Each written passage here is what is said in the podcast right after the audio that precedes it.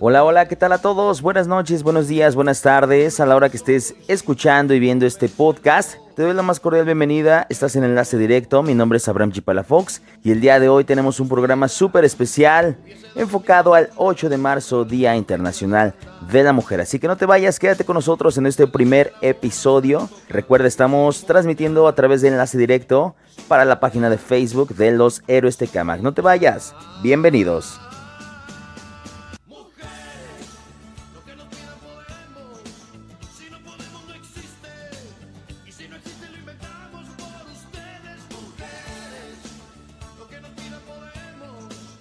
Y bueno, como todos saben, el pasado domingo 8 de marzo se vivió un día realmente histórico para nuestro país. Y no solo para nuestro país, sino también a, pues a nivel internacional, a nivel nacional, a nivel mundial. Porque no solo sucedió en México, sucedió en muchos más lugares del mundo. El día domingo, en las calles más importantes de la Ciudad de México, se llenaron pues de una sola voz, la voz de las mujeres pidiendo justicia para vivir seguras aquí en México. En nuestro país, el 8 de marzo de 2020, pues en verdad se convirtió en un, en un Día Internacional de la Mujer. Hay que resaltarlo porque ha sido histórico en nuestro país. Este movimiento eh, logró unir la fuerza, la voz, el corazón de miles de mujeres de todas las edades. No importaron culturas, costumbres, eh, ideologías, pues para exigir y gritar una y otra vez el derecho, pues que como todos seres humanos merecen, vivir seguras en su país, ¿no? No importa cuántas eran, el mensaje siempre fue claro y directo. Caminaron desde el monumento a la revolución miles y miles de mujeres, pues que día a día son víctimas de la violencia. Hubo vidrios rotos, paredes pintadas, sin importar los, los daños que ocasionaran. Estuvo bien, estuvo bien porque de verdad el dolor que ellas como mujeres sienten, el miedo, el terror que viven día con día al salir a las calles de México. Esto no es de hombres contra mujeres, este año lo verdaderamente importante es entender juntos, eh, entre hombres y mujeres, pues el significado para conseguir una vida mejor, porque todos en este país la necesitamos y de verdad, de verdad la merecemos. Fue en verdad un evento muy conmovedor en el cual muchos pues lo analizamos y lo resentimos, en especial los hombres. Todos en algún momento hemos hecho algo malo que pues de cierto modo hemos dejado pasar en nuestra casa, en nuestras escuelas, en nuestro trabajo. Las hemos lastimado, las hemos minimizado, las hemos sobajado. Y yo creo que es momento de echar paso atrás, de voltear a verlas, porque de verdad, pues no somos nada sin ellas. En realidad no somos nada sin ellas. Eh, es increíble que ellas el día domingo rompieron el miedo y nosotros como hombres, pues necesitamos también romperlo y no romper el miedo, sino romper, romper con todo lo que hemos venido arrastrando, romper con, con cadenas, romper con, con las barreras que no nos permiten cambiar. Ellas lo único que quieren es vivir seguras en su país. Yo creo que todos, como mexicanos, es lo que queremos. No importa cuántas eran, el mensaje, pues les repito, siempre fue claro y directo. Siempre, siempre fue eh, exigir un, una mejor calidad de vida. Y les repito, nosotros como hombres nos da miedo cambiar. De verdad, no puede ser. Lo del domingo es una lección de valentía, de orgullo, de coraje. Lo tenemos que reconocer y tenemos que cambiar. Pero el cambio es ya, o sea, ahorita hay que cambiar ya. El cambio es ya. La lucha no es contra los hombres, sino contra la ignorancia, la falta de educación en casa. Y cada uno de nosotros pues educar a nuestros hijos, ¿no? Para demostrar y enseñar que todos somos iguales. No hay que pensar cuántas estuvieron en la marcha del domingo, si eran 80 mil, si eran 100 mil. De verdad, lo que realmente interesa es cuántas han muerto. Cuántas día con día son sobajadas, son minimizadas, son abusadas. Ese es el número que realmente interesa. Eso es lo que realmente importa. Debemos de entender que no es una represión contra los hombres. Ellas quieren decir no más violencia. Somos seres humanos, ya basta de tener miedo. Si hacen el trabajo mejor que nosotros, pues que ganen más. Si son más inteligentes que nosotros, pues que tengan un mejor trabajo. Que salgan a la calle como les dé la gana vestidas, sin tener miedo a caminar por la calle. Que puedan tomar el transporte público sin que sea una de las cosas más terribles del día que les pueda pasar. Para después llegar a su trabajo y tener un jefe que las trate mal. O sea, ya basta, de verdad, ya basta de eso. Debemos ponernos en sus zapatos, porque como hombre caminar por la calle, pues no tiene nada de temor. A ti no te van a acosar, a ti no te van a levantar, a ti no te van a secuestrar. Vivimos en un país en donde en el transporte público nos tienen que dividir entre hombres y mujeres, porque no sabemos respetar. No tenemos la capacidad de convivir sin acosar a una mujer, piropearla, molestarla, ofenderla. Estamos a buen momento de sentarnos a reflexionar y discutir qué estamos haciendo mal, qué podemos y qué debemos modificar. Para que todos vivamos en paz y armonía, debemos escucharlas, Debemos escuchar sus quejas, sus demandas, qué es lo que ellas necesitan. Un dato de estadística dice que el 93.7 de las mujeres en México han sufrido acoso sexual y verbal en el transporte público, es decir, 9 de cada 10. Además también matan a 11 mujeres diarias en México. Algo que debemos saber es que no todos los hombres somos acosadores, pero la gran y enorme mayoría de los hombres lo son. A ver, yo le voy a hacer una pregunta. ¿Qué siente usted de que su esposa, su hija, su hermana pueden ser abusadas sexualmente y verbalmente en el transporte público? Entonces, si le molesta, pues usted no lo haga. ¿Cuántas veces ha oído, o peor aún, ha dicho alguna de estas frases? No llores como niña, vieja el último, tu hermana es la que te sirve en la mesa, tu mamá lavará los trastes, el color rosa es de viejas, las mujeres tienen que ser delicadas, los hombres mandan. Bueno, todas estas frases se llaman micromachismos. La verdad es que este tema es muy, muy extenso, más de lo que pueda lograr este podcast. Y esta solamente es mi voz, mi forma de pensar y de ver las cosas. Pero en realidad, la voz más importante, la voz que hay que escuchar, es la de ellas. De verdad, usted que nos está escuchando, Discúlpenos, perdónenos las cosas que hemos hecho mal. Todos tenemos que ser conciencia para darle a una mujer la calidad de vida que se merece.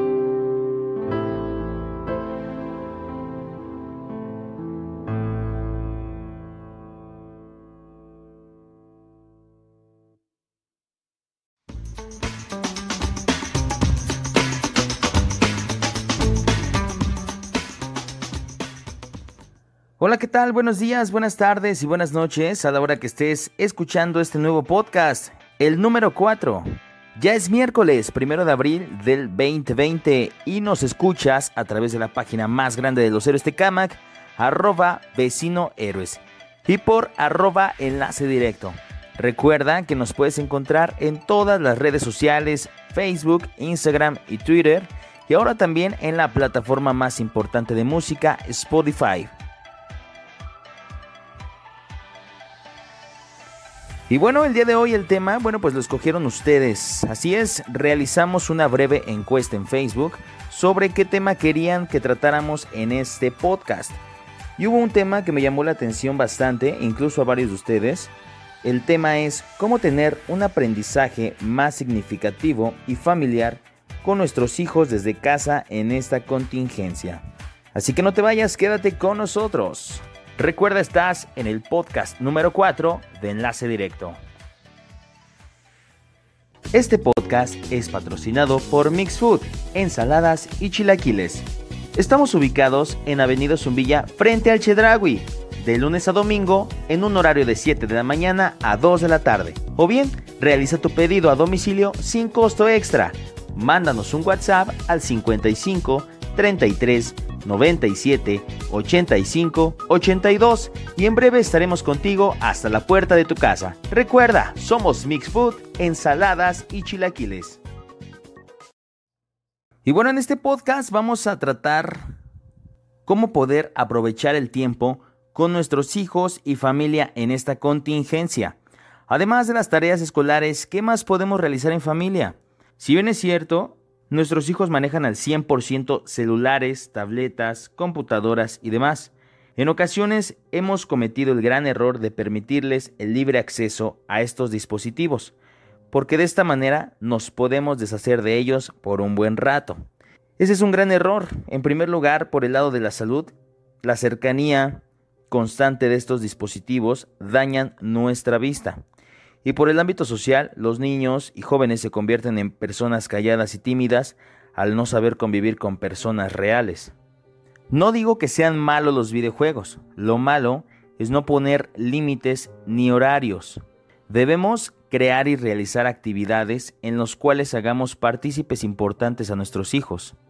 Actividades didácticas y recreativas desde el hogar. De esta manera podremos estar en un círculo conectado y en comunicación constante. Díganme ustedes, ¿alguna vez le han preguntado a su hijo o a su hija, ¿cómo estás? cómo te sientes, cómo te fue realmente en la escuela y no preguntar nada más por preguntarle. A veces la mayoría de los casos de bullying no se detectan a tiempo porque la víctima no tiene a quién contarle, ni siquiera a sus padres, porque nunca están, o tal vez sí están, pero nunca lo escuchan. Este tipo de cosas son las que debemos observar y mejorar en esta época, en esta contingencia, en estos días que estamos completamente en casa con la familia y dejar de estar viendo si el primo de la vecina ya se contagió de coronavirus y ahora nos va a contagiar a toda la colonia. Algo que urge fortalecer, urge, urge fortalecer como sociedad son los valores a nuestros hijos. Es importante fomentar los valores desde casa. Un ejemplo tan sencillo. Llega el niño de la escuela con un sacapuntas que no es de él y en lugar de reprimirlo y regañarlo, ¿qué hacemos? ¿Qué le decimos?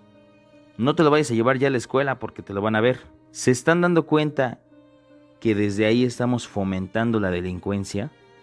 Al rato no será un sacapuntas, al rato será un reloj, una cartera, una bolsa, etc. Debemos de fomentar valores, urge fomentar valores en nuestra sociedad, el respeto hacia nuestros vecinos, padres y familiares.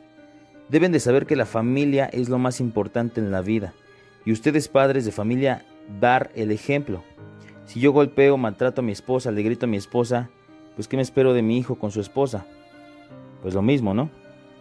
Violencia intrafamiliar. Y esto es una cadenita que no acaba hasta que fomentemos valores. Debemos de aprender a llamarles la atención a tiempo a nuestros hijos. De esta manera nos evitaremos muchos problemas más adelante. Debemos de hacerlos responsables incluso hasta para las tareas del hogar que sepa que en este país existe la igualdad. Ya se acabó ese tiempo donde mamá hacía todo.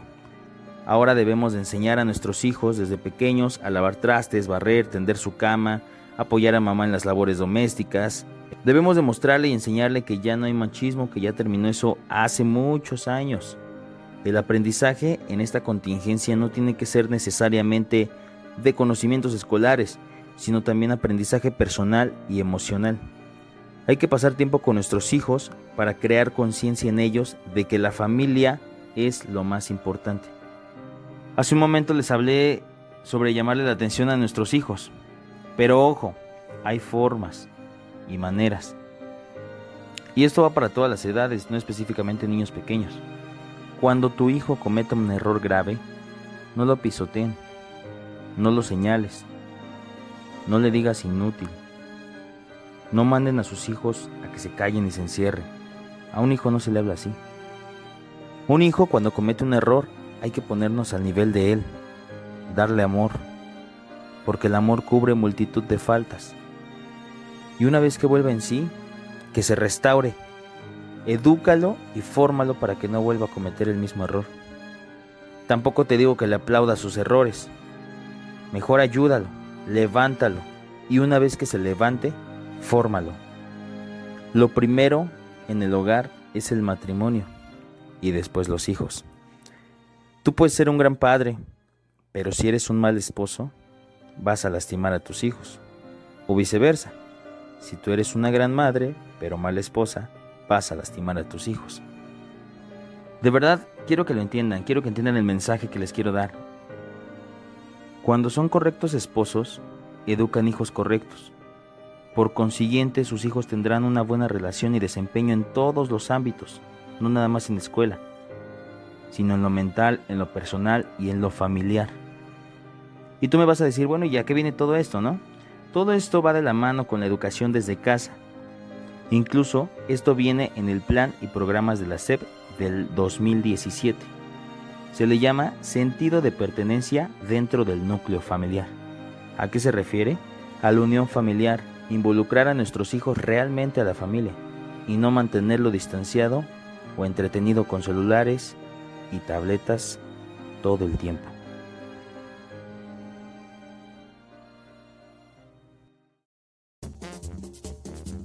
Este podcast es patrocinado por Taquería y Birriería La Pasadita. No te quedes sin tacos en esta cuarentena. Te ofrecemos un excelente servicio a domicilio y autoservicio sin costo extra.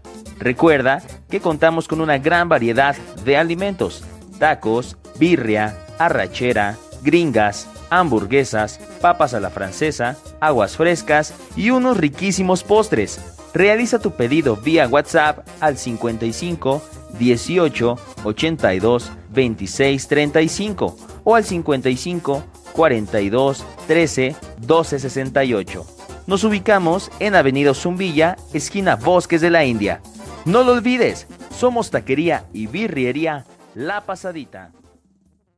Y bueno, para hacer este podcast más dinámico e interesante, le realizamos una breve entrevista a una ciudadana de esta comunidad, de los héroes de Camac. Además es fiel seguidora de la página Vecino Héroes. Su nombre es Rocío, ella tiene 28 años de edad, es pedagoga con maestría en gestión educativa, además es profesora de pedagogía y coordinadora académica. Es una mujer bastante preparada y sabe tratar perfectamente este tema. Así que los dejamos con la entrevista. Hola, ¿qué tal, Rocío? Mi nombre es Abraham Fox y te agradezco que el día de hoy seas partícipe de este podcast, ya que la verdad, pues siempre es bueno saber el punto de vista de nuestra comunidad en base a los diferentes temas que tratamos, ¿no? Eh, de verdad agradecemos que te tomes este tiempo para, pues, realizarte una pequeña entrevista sobre el tema del día de hoy. Al contrario, muchas gracias por considerarme y por brindar el espacio y pues espero que les sea de ayuda a todos los vecinos ahora que estamos en esta etapa de aislamiento preventivo y que debemos de permanecer en casa y por lo tanto pues los chicos están teniendo varias actividades académicas y pues qué mejor que también hacer este podcast desde casa para una dar el ejemplo y dos poder estar en sintonía con esta situación que estamos viviendo. Así es, Rocío, como lo mencionas, bueno, pues hay que seguir los protocolos, hay que seguir todo lo que nos pues nos recomiendan todas las autoridades, ¿no? Las prevenciones sanitarias y demás. Es por eso, bueno, que quisiera yo hacerte unas, unas breves preguntas. Por ejemplo, quiero iniciar con esta. ¿Qué recomendaciones deben seguir los papás para acompañar la educación en casa?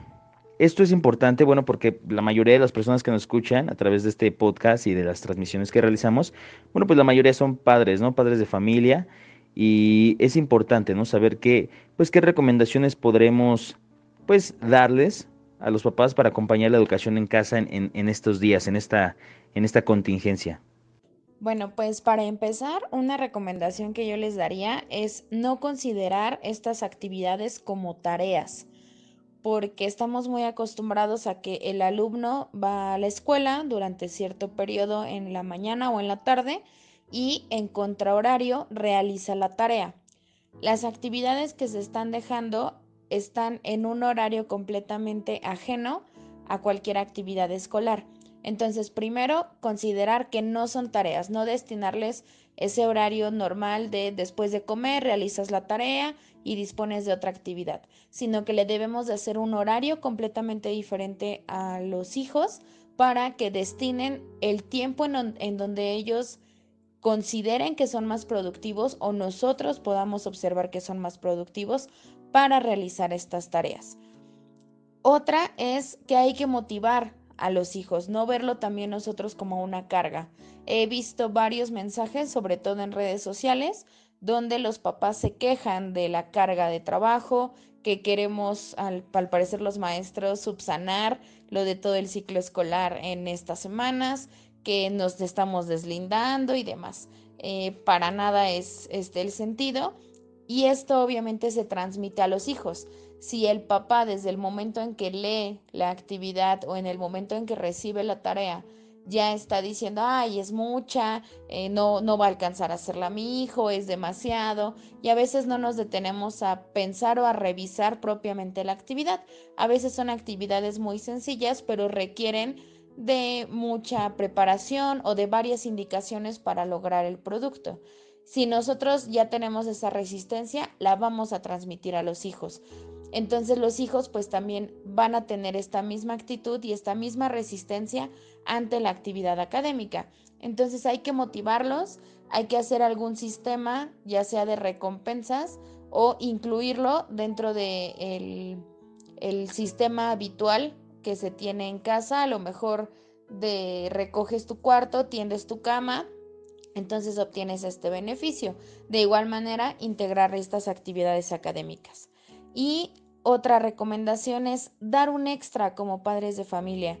Sé que muchos siguen yendo a trabajar o tienen otras actividades o en este momento estamos más preocupados por cuestiones económicas o por cuestiones políticas o el saber qué va a pasar el día de mañana con esta situación que nos tiene en crisis, pero tratemos de no afectar a los hijos.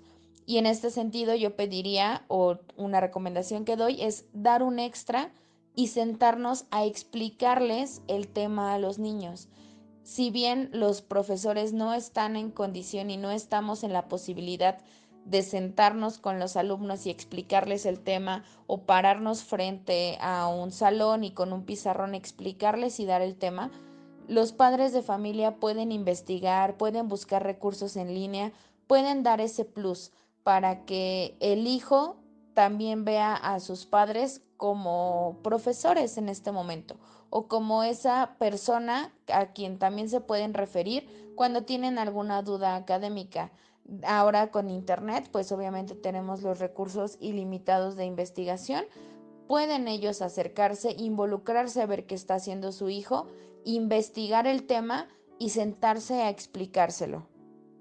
Me parece perfecta la manera en que lo desarrollas. La verdad es que hay muchos padres de familia que en ocasiones, bueno, pues eh, pensamos, ¿no? Que los, los docentes, que los profesores quieren mandar a casa todo el trabajo que a lo mejor no se hizo en el día o a lo mejor, como dices tú, deslindar pues esa responsabilidad, ¿no? Sin embargo, no nos damos cuenta que pues esto es un pues este es un, trabajo en equipo, ¿no? O sea, es un, eh, se podría decir que es un triángulo en el cual participamos y somos eh, padres de familia, alumno y docente, ¿no? Esto es, un, esto es un trabajo en equipo, esto es un trabajo de tres y la mayoría de los padres, pues en ocasiones no, no lo vemos así, ¿no? Dejamos toda la responsabilidad a los, a los profesores, ¿no? Y es para todos, eh, para todos los niveles, desde el nivel básico hasta el nivel medio superior, ¿no? Me quiero ir con la siguiente pregunta. ¿Cuáles son los errores eh, más comunes al estudiar en casa? Un error muy común es el no destinar un espacio exclusivo para la actividad académica. ¿Qué quiere decir? Que el hijo tiene que hacer la tarea en su cama, a lo mejor, que es incómodo para realizar este tipo de actividades, o en la mesa del comedor junto con los platos porque ya van a comer o alguien más está comiendo a un lado, o en la sala mientras están viendo la televisión. No quiero eh, con esto decir que se deba de destinar una habitación exclusiva para esta actividad, pero sí al menos un rincón de la casa o un espacio en el día en el que se está haciendo la actividad académica y se debe de respetar ese espacio, esa concentración y lo que se requiera para ello.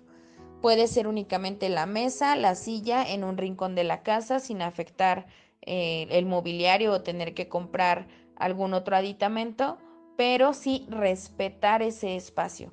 Y no únicamente para la actividad académica, si me permiten comentarlo también para el trabajo en casa. Ahora que mucha gente está trabajando desde casa, está realizando videoconferencias o está haciendo el trabajo que normalmente hacía en oficina, pero lo hace en casa, también es muy importante que destine este espacio o estos momentos exclusivamente para el trabajo. Otro error común es el minimizar y subestimar la actividad que se está realizando.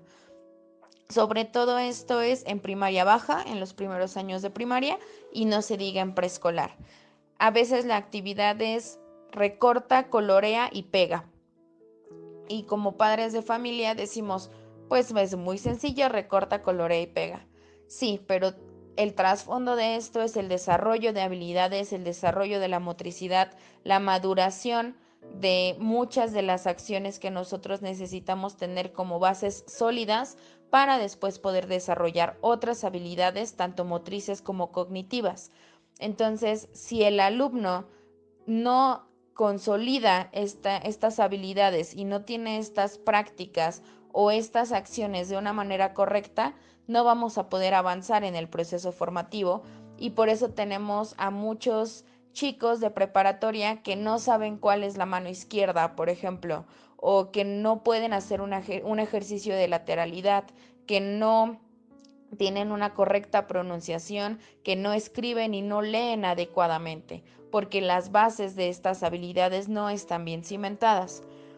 Entonces no hay que minimizar estas actividades. A lo mejor a nosotros nos parece muy sencillo, pero ubicarnos. Nosotros somos adultos, ya superamos para bien o para mal estas circunstancias, que también hay adultos que recortan pésimo, pero ese es otro tema. Pero para el niño es todo un reto y sí representa un reto cognitivo y un reto motriz el hacer estas actividades. Y el otro error muy común es no respetar el ritmo del alumno las actividades normalmente no van con un tiempo estimado y no van con, con, un periodo en el que se deba de entregar o que se deba de realizar esta actividad. Entonces, el alumno, el tiempo que le lleve, si tarda una hora en leer una cuartilla, pero si la logra comprender correctamente, está bien. No hay que presionar en ese sentido, hay que motivar. Entonces, si no respetamos el ritmo de aprendizaje que tiene nuestro hijo y no aprovechamos que lo tenemos en casa para respetar este ritmo, le va a afectar mucho porque se va a presionar, no va a realizar la actividad de manera correcta y se va a sentir frustrado.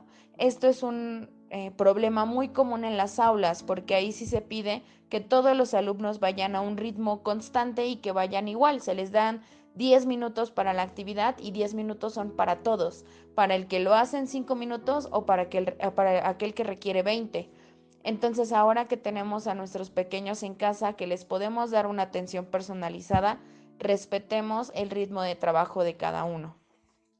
Así es, de hecho, como tú lo mencionas, yo creo que esto va más allá de simplemente decirle a tu hijo, a tu hija, a tu pequeño, eh, ponte a hacer la tarea, ponte a hacer las planas que te dejó la maestra, ponte a engordar las líneas que te dejó la maestra, ponte a rellenar los círculos, ponte a hacer esto. No, o sea, esto va más allá de eso, esto va más a, a, una unión familiar, a una, pues a un, a un trabajo en equipo, te lo repito, o sea, a un trabajo en equipo de padres, de familia, docentes y alumno, ¿no? Para que para que esto pueda funcionar y esto pueda eh, pues ser de manera equilibrada y que pueda el niño verdad tener un buen desempeño académico, pues debe de haber apoyo de, de, las tres partes, ¿no? Independientemente de la situación entre los padres, ¿no? Ya sea que estén separados, divorciados, que vivan o no en la misma casa, digo, eso al final de cuentas no es problema de los pequeños, es problema de los padres y es muy diferente, es muy aparte ese problema al problema de, de la educación lamentablemente pues siempre estos, estos problemas familiares pues terminan pues eh, siendo factores de, del mal desempeño académico de los pequeños, ¿no? Pasando a la otra pregunta, eh, ¿qué otras actividades se pueden hacer en casa con, con nuestros hijos, con nuestros pequeños? Es bien importante lo que comentas acerca de este triángulo educativo, porque creo que más que nunca debemos de fortalecer eh, esta figura del triángulo para podernos apoyar. No hay que estarnos aventando la bolita, que si los profesores dicen, ay, sufran con sus hijos y ahora van a sentir lo que yo siento con 30 alumnos y me van a querer subir el sueldo porque no van a poder aguantar a uno y yo tengo a 20. No se trata de eso y tampoco de decir, ay, la maestra no hizo nada, mi hijo no sabe leer y va en tercero de primaria es más bien de aprovecharnos en, esta crisis para buscar el beneficio para los niños, ¿no? Y para que ellos no resulten afectados, sino al contrario, que resulten beneficiados y no vernos como el enemigo, sino simplemente con la contraparte con la que nos debemos de apoyar y a la que debemos de apoyar. Y bueno, respondiendo a esta nueva pregunta de qué podemos, qué más podemos hacer, la creatividad es el límite de cada quien y no necesariamente es nuestra creatividad, la creatividad de los otros. Nos podemos valer mucho de buscar experimentos, de hacer creaciones, de permitirle a nuestros hijos crear, decirle, tienes este material, crea, tienes este lienzo en blanco, pinta lo que tú quieras, no darle un lineamiento específico que él cree. Eh, esa es la mejor motivación para la imaginación. Hacer maquetas, hacer representaciones, decorar la casa, hacer que redecore su cuarto, a lo mejor su espacio, que personalice alguna libreta, que personalice su rincón de estudio o la parte en donde realiza sus actividades. Es decir, que el alumno fomente esta parte de la creatividad, reciclar también en este momento que nos encontramos en casa y que también somos muy conscientes de a qué salimos exclusivamente, qué está entrando en la casa qué desechos estamos generando, fomentar el reciclaje con, con los chicos y sobre todo reflexionar.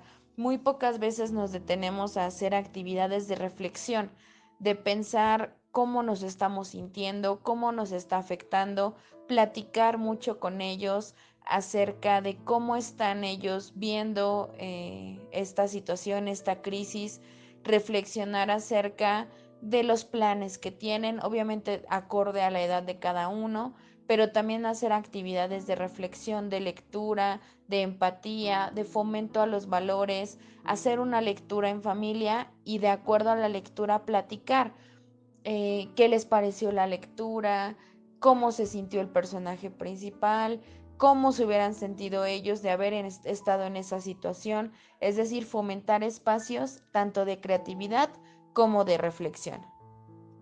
Es bien importante esto que mencionas sobre platicar con ellos, platicar con nuestros hijos, preguntarles cómo se sienten, cómo están, qué piensan de esta, pues de esta situación, de esta crisis que está pues pasando a nivel nacional y a nivel mundial, ¿no? Obviamente de acuerdo a su edad de cada uno de nuestros hijos.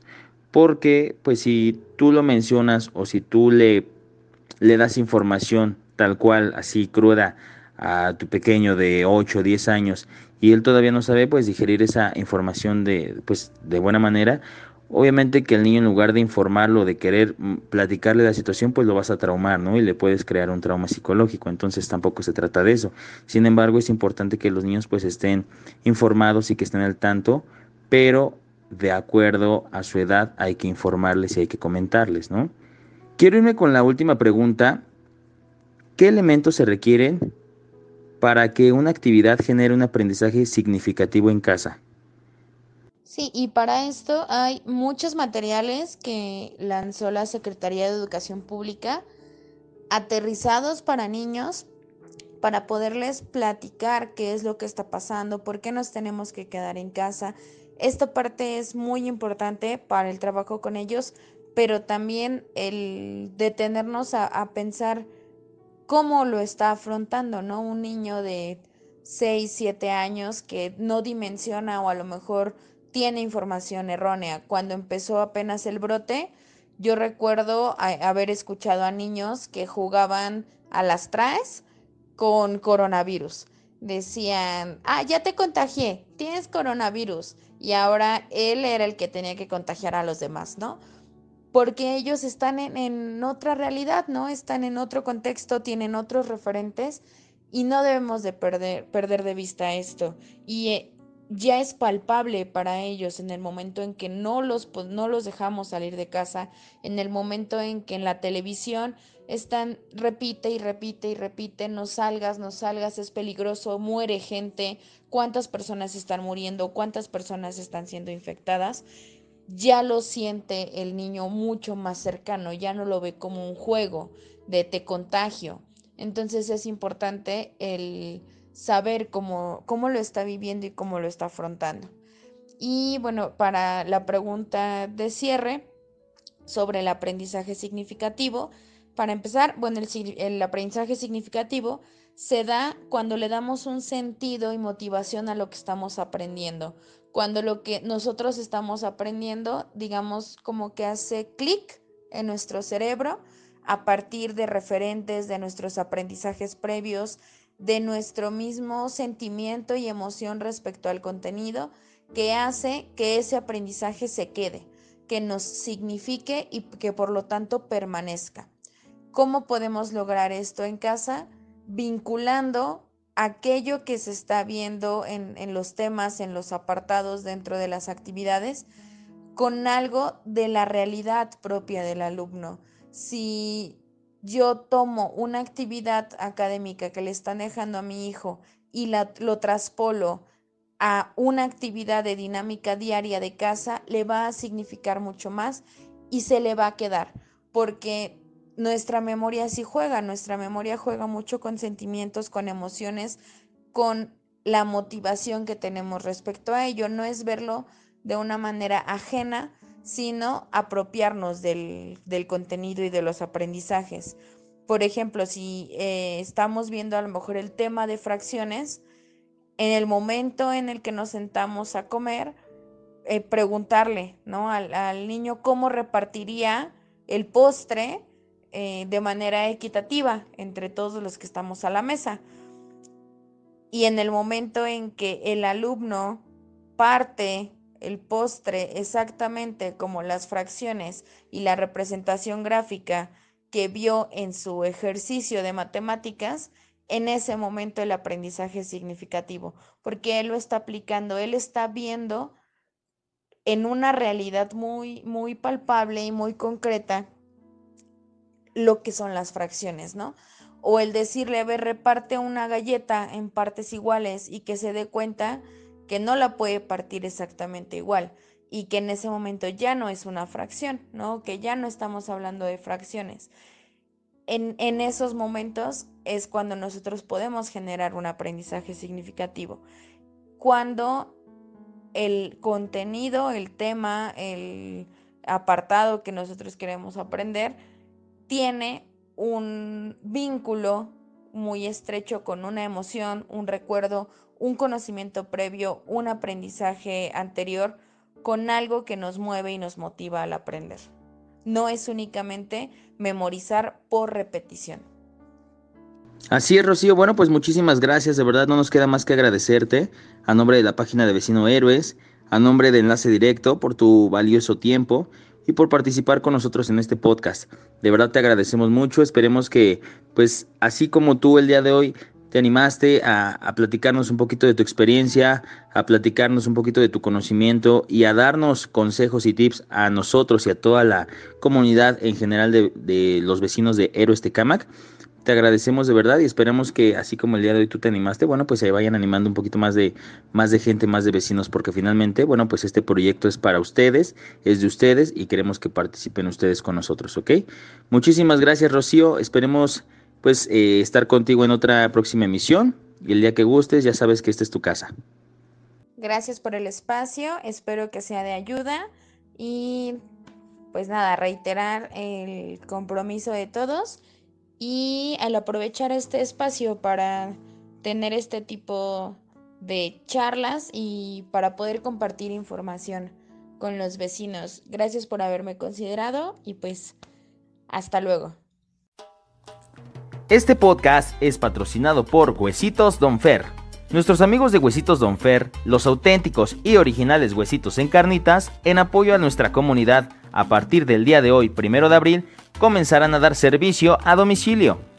Así que ya lo saben, pidan cualquiera de sus deliciosos productos: espinazo, costilla, chamorros, manitas, cuerito, maciza y surtida. Realiza tu pedido vía WhatsApp al 55 38 10 04 87 y disfruten desde la comodidad y seguridad de su hogar o negocio el delicioso sabor de huesitos Don Fer. Y bueno, hasta aquí llegó el podcast del día de hoy. Recuerda darle like, comenta qué te pareció y compártelo para llegar a más personas. Mi nombre es Abraham G. Palafox y nos escuchamos el próximo miércoles con un nuevo podcast. Recuerda que puedes seguirnos en arroba vecino héroes y arroba enlace directo. Aquí nos miramos y nos escuchamos.